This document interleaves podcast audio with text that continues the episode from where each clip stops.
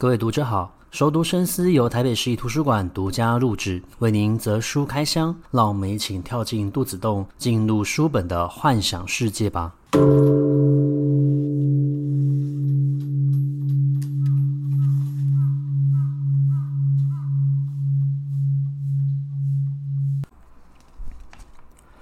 欢迎回到熟读深思，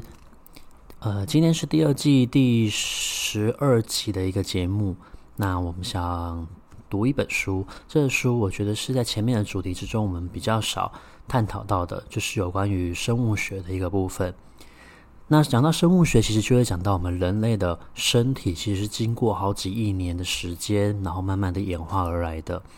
当然，我们以前在历史或者是在生物学的书籍里面都有提到，我们最早的祖先最接近的基因就是猴子。那猴子后来发展成所谓的人猿、类人猿这样子的一个演变，但我们今天不从呃这种所谓生物学的角度，或是从历史的角度去看我们的身体，而是真的就是去认识我们的身体的每一个器官，包括我们人类最大的一个器官其实是皮肤。那跟皮肤有关的，可能就是我们的毛发。那皮肤下面覆盖的，当然就是血液，然后还有骨骼、骨架。那骨架里面包覆的就是我们非常重要的器官，好比说协助我们去运送氧气还有血液的心脏，然后提供空气的肺脏，协助我们做解毒的肝脏、胃。然后肠道，除了这些器官之外，自然的，我们刚刚有讲到有所谓的一个血液，那血液里面可能就分成了红血球、白血球、血小板，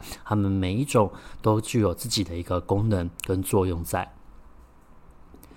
那我最近读到了一本非常有趣的书，它是有一位呃算是英国籍的作家，不过他出生于美国，然后现在生活于英国。他叫做比尔布莱森。那比尔布莱森写了一本书，就叫做《身体》。这本《身体》很有趣的，它的副标题就叫做《给拥有者的说明书》。那给拥有者说明书代表的就是使用这个身体的主人，那自然就是我们自己。那我们自己对于身体的认识到底有多多呢？嗯、以我自己来说，其实过去我们对自己身体的一个认知，都是从生物课本里面，或是所谓的健康教育的课本里面学习到的。那我们会知道说，眼睛所看到的这个画面，那可能是透过水晶体的一个反射。那眼睛又可以分成眼白跟瞳孔的一个部分。但是我们对于它的一个了解，是因为过去我们要去应付学校的一个考试教育，所以我们必须把这些课本上面的内容记住它。可是它不见得会变成我们大脑里面所具备的一个常识。那再来，你去认识到你的身体的时候，可能就是你生病的时候。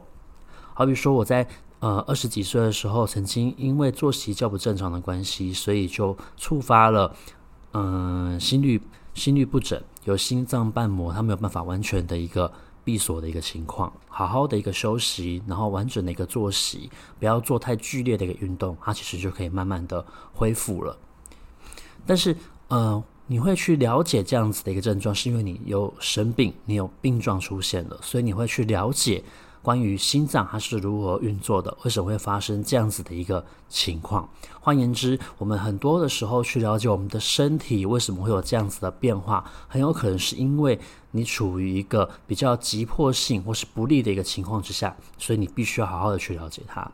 又或者说，我们有些时候盯着荧幕太久，我们我们眼睛会非常的干涩，甚至你会产生所谓的一个飞蚊症。又或是我们的家人生病的，他可能患有糖尿病，你就会好好的去了解胰脏它到底是如何去分解所谓的一个血糖、储存血糖，而当胰岛素不足的时候，它又会造成我们身体的哪些影响？那因为血糖不足的关系而触发了糖尿病，可能就会诱发所谓的飞蚊症，或者是血糖浸润的关系会导致你产生所谓的一个神经痛的一个情形。那所以我们在认识身体的时候，我们是不是可以不要透过这样子的方法，可以透过比较有趣的方式，好比说阅读去了解它呢？那比尔布莱森他所出的，他所写的这一本书就叫做《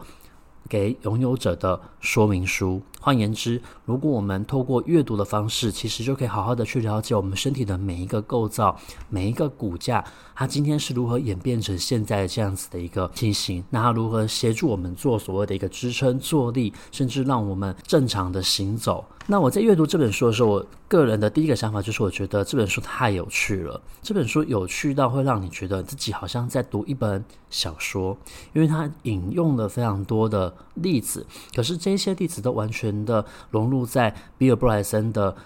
文笔里面，所以你不会感觉到非常的枯涩乏味。好比说呢，他在第一章就有讲到，我们人体的最大器官就是皮肤。那皮肤的话，跟它最有相关的可能就是毛发。可是我们知道，在人类演变的过程之中，其实毛发是比起过去，或者是比起其他的动物，相对来说非常稀少的了。自然有一些人的毛发非常的多。那我们有一句成语叫做“呃，汗毛竖立”，也就是说，如果你去细看你的身体，除了我们常显见的毛发之外，其实它还有一点点呃非常。小，然后非常细，颜色比较浅的，就是所谓的汗毛。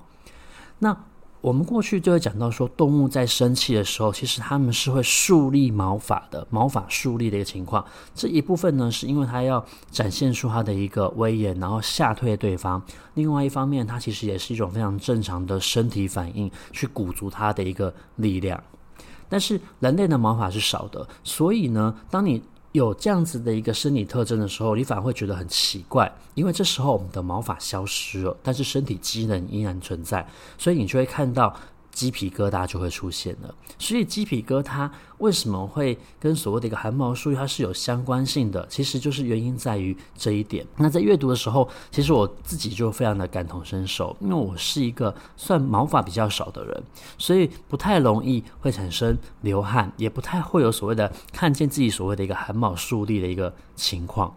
但是在阅读的时候呢，你就会发现到，原来我们的皮肤是这样子去运作，它是如何去代谢掉所谓的一个角质层的，以及我们流汗的这一个动作，其实是要协助我们快速的降低身体的一个温度。那降低身体的这个温度的时候，它会让我们的大脑冷却下来，因此我们的大脑可以在所谓的呃激动的情况之下，做正常性的一个思考，甚至可以产生戏剧性的一个扩增容量。那这个戏剧性的扩增容量，也就是说，我们之所以会称为自己是所谓的灵长体，然后跟其他的生物不同，是因为我们的大脑可以思考。而你没有想到，我们会被称为灵长体，也就跟我们这个大脑的扩增容容量的功能有关。所以它才会决定我们的大脑会比其他的生物大脑稍微大一点点，可以做比较复杂的一个思考。另外呢，我也从这本书的阅读当中呢，才发现到，因为那其实我们的皮肤上面有这么多的一个微生物。呃，如果大家经历过青春期的时候，多少都会长青春痘。那很多的医师或者是长辈就会说，你千万不要用你的手。去触碰这些青春痘，因为我们的手其实非常的脏，还有很多的细菌或者说是病毒跟微生物的一个存在。但是其实就算我们是处于一个成人的状态之中，或者是儿童的状态之中，我们的皮肤都一直有这么多的微生物寄居的，而且这些微生物是随着每一个人的不同而改变的。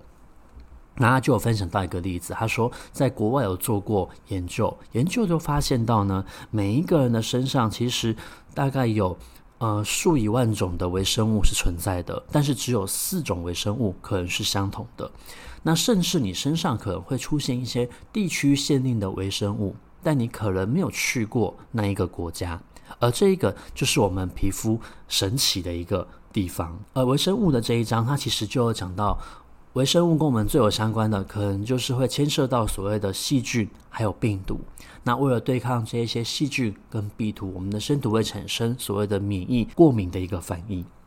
它里面就有讲到，我们现在非常的喜欢使用所谓的抗生素。那抗生素刚刚开始诞生的时候呢，它其实就像是一种外来的一个物质，它会针对好的细胞，也会针对坏的物体，直接进行一个无差别的一个破坏。所以抗生素打下去，它当然会让你就是可以压抑就是坏的一个病菌，可是同同时，你身体里面的一些好的病菌，它也会同时受到攻击而消失。可是随着我们过量的使用抗生素，就会发现到我们身体里面的这一些细菌，它们就开始慢慢产生所谓的一个抗药性。所以，我们现在的医学虽然看起来非常的进步，我们发展出非常多的药物可以治疗。呃，过去没有办法治疗的疾病跟问题，可是对于身体里面的这一些细菌，由于我们长期使用抗生素的一个关系，我们对于它治疗它的一个有效性，反而是退化到了三十年或是四十年以前的一个水准。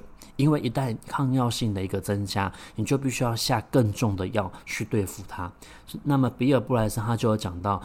或许有一天，甚至我们又要回到过去的那个原老原始的中古时代，我们对于这些细菌是毫无任何的呃治疗能力的，或是治疗办法，因为这个时候我们所惯用的这一些抗生素已经失去了它们原本的一个效用。那另外呢，其实我们对于病毒这种生物也不太了解。我们知道病毒其实它在没有接触到任何的生物体之前呢，它基本上是没有生命效果的。那这些没有原本就没有所谓的一个无生命的一个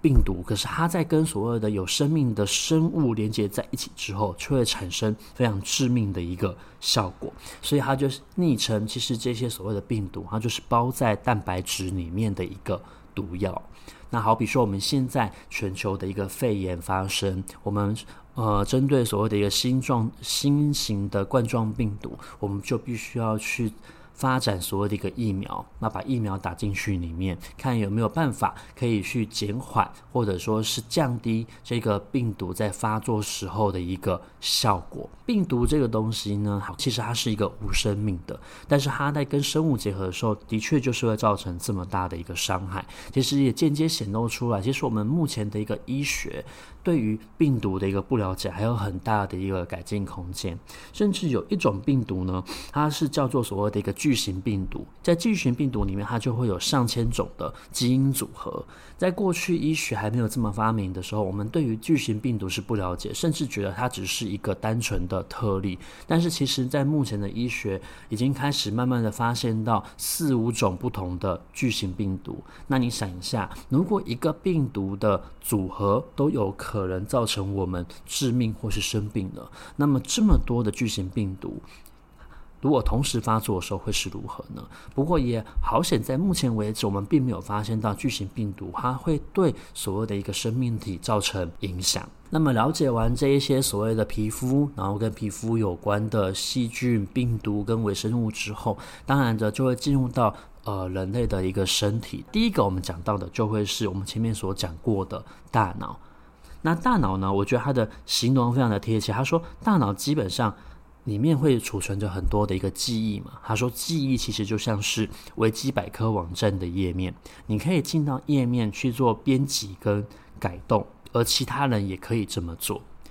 那这句话很有趣，是因为大家如果看过推理影集或者警察戏剧的话，他们其实有些时候就会去询问犯人，或是根据呃犯人证人所提供的一个线索，然后往前去推敲事情发生的一个经过，试着去找出更多的一个。嗯、线索或是资料出来，也协助他们进行破案。但是从很多的影集之中呢，你就会发现到，所谓人类的记忆其实是非常不可靠的。因为你随时都可以因为别人下了一些暗示，而导致你说出你根本没有看过或是没有经历过的一些画面，所以他才会把人类的记忆形容成是维基百科。因为维基百科是一个开放性的百科全书，你只要申请账号，通过了认可之后，你都可以进入到页面去做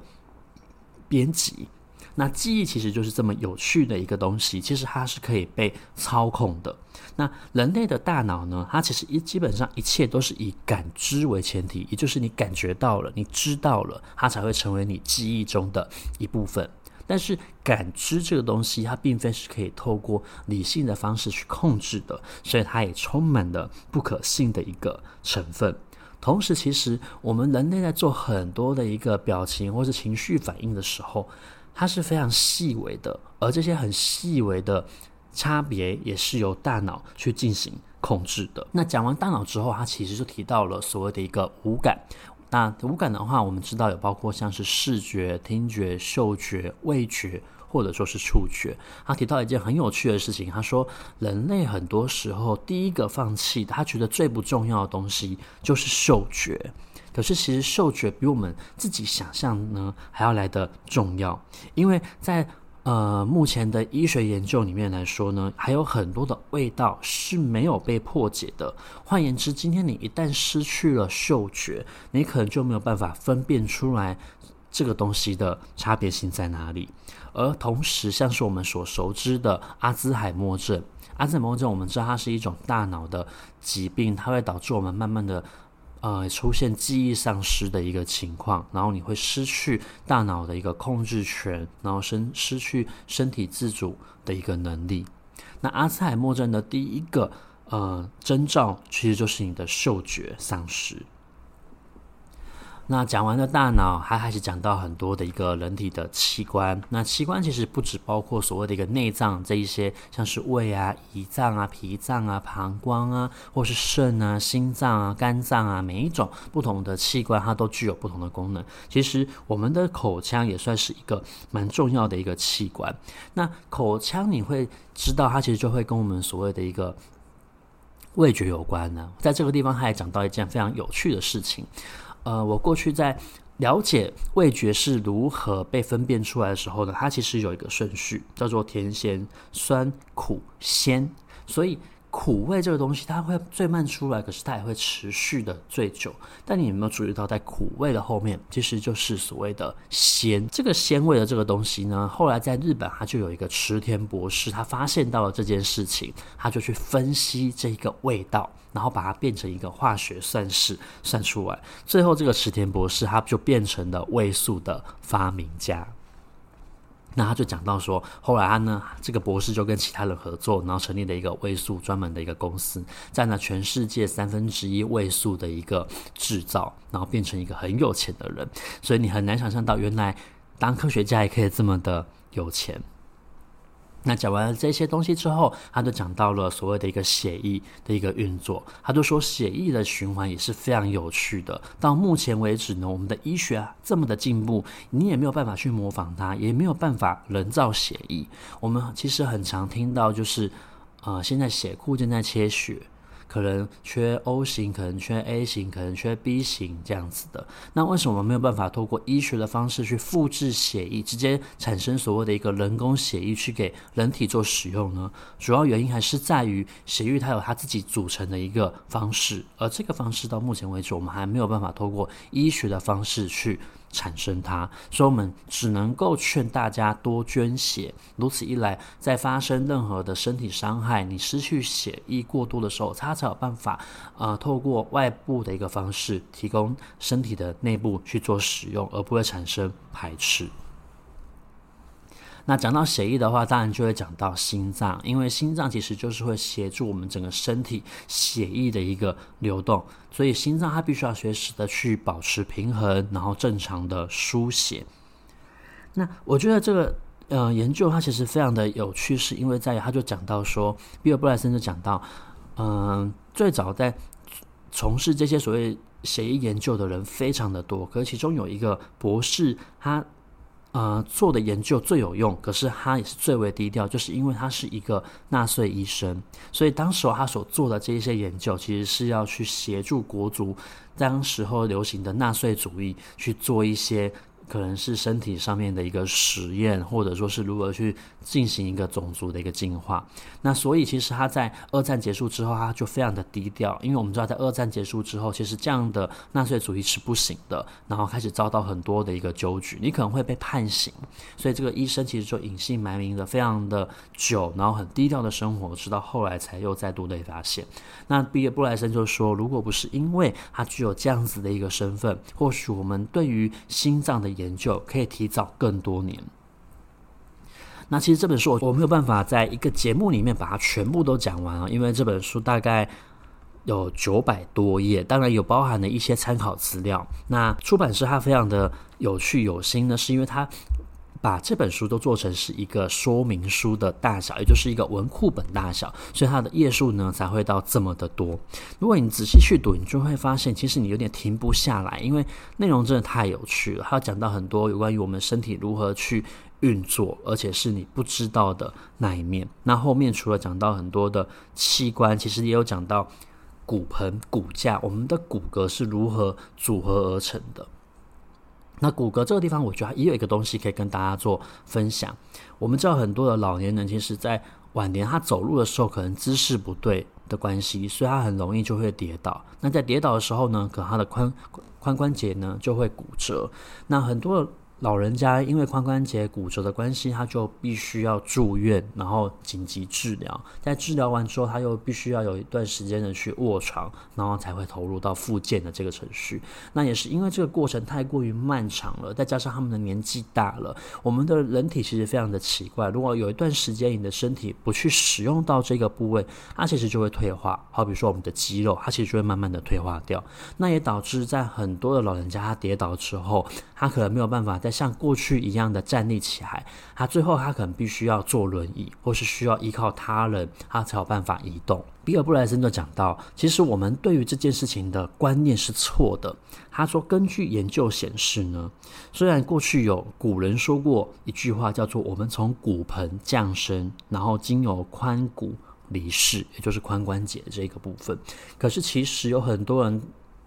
到老了，有四分之三的男性，二分之一的女性，她其实都是没有任何的呃跌倒记录，或是产生所谓的一个骨折的。那我们为什么会有这样子的印象？是在于说我们经常看见，可是看见并不代表它是一个全体的样貌。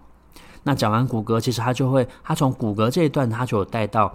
像是生活的习惯，然后现代的一个文明发展，其实它产生了很多的一个文明病，所以是文明病而导致我们在使用身体的时候的习惯不同了，而衍生出这么多的一个病变，或者说是没有想到的一个情形。那透过双主讲完之后，他也其实也讲到，所谓我们人体的一个免疫系统是如何运作的。那我们所吃下去的这些食物，它如何被分解而成为我们身体的血糖、养分，然后甚至包括像是蛋白质、钙质这一些。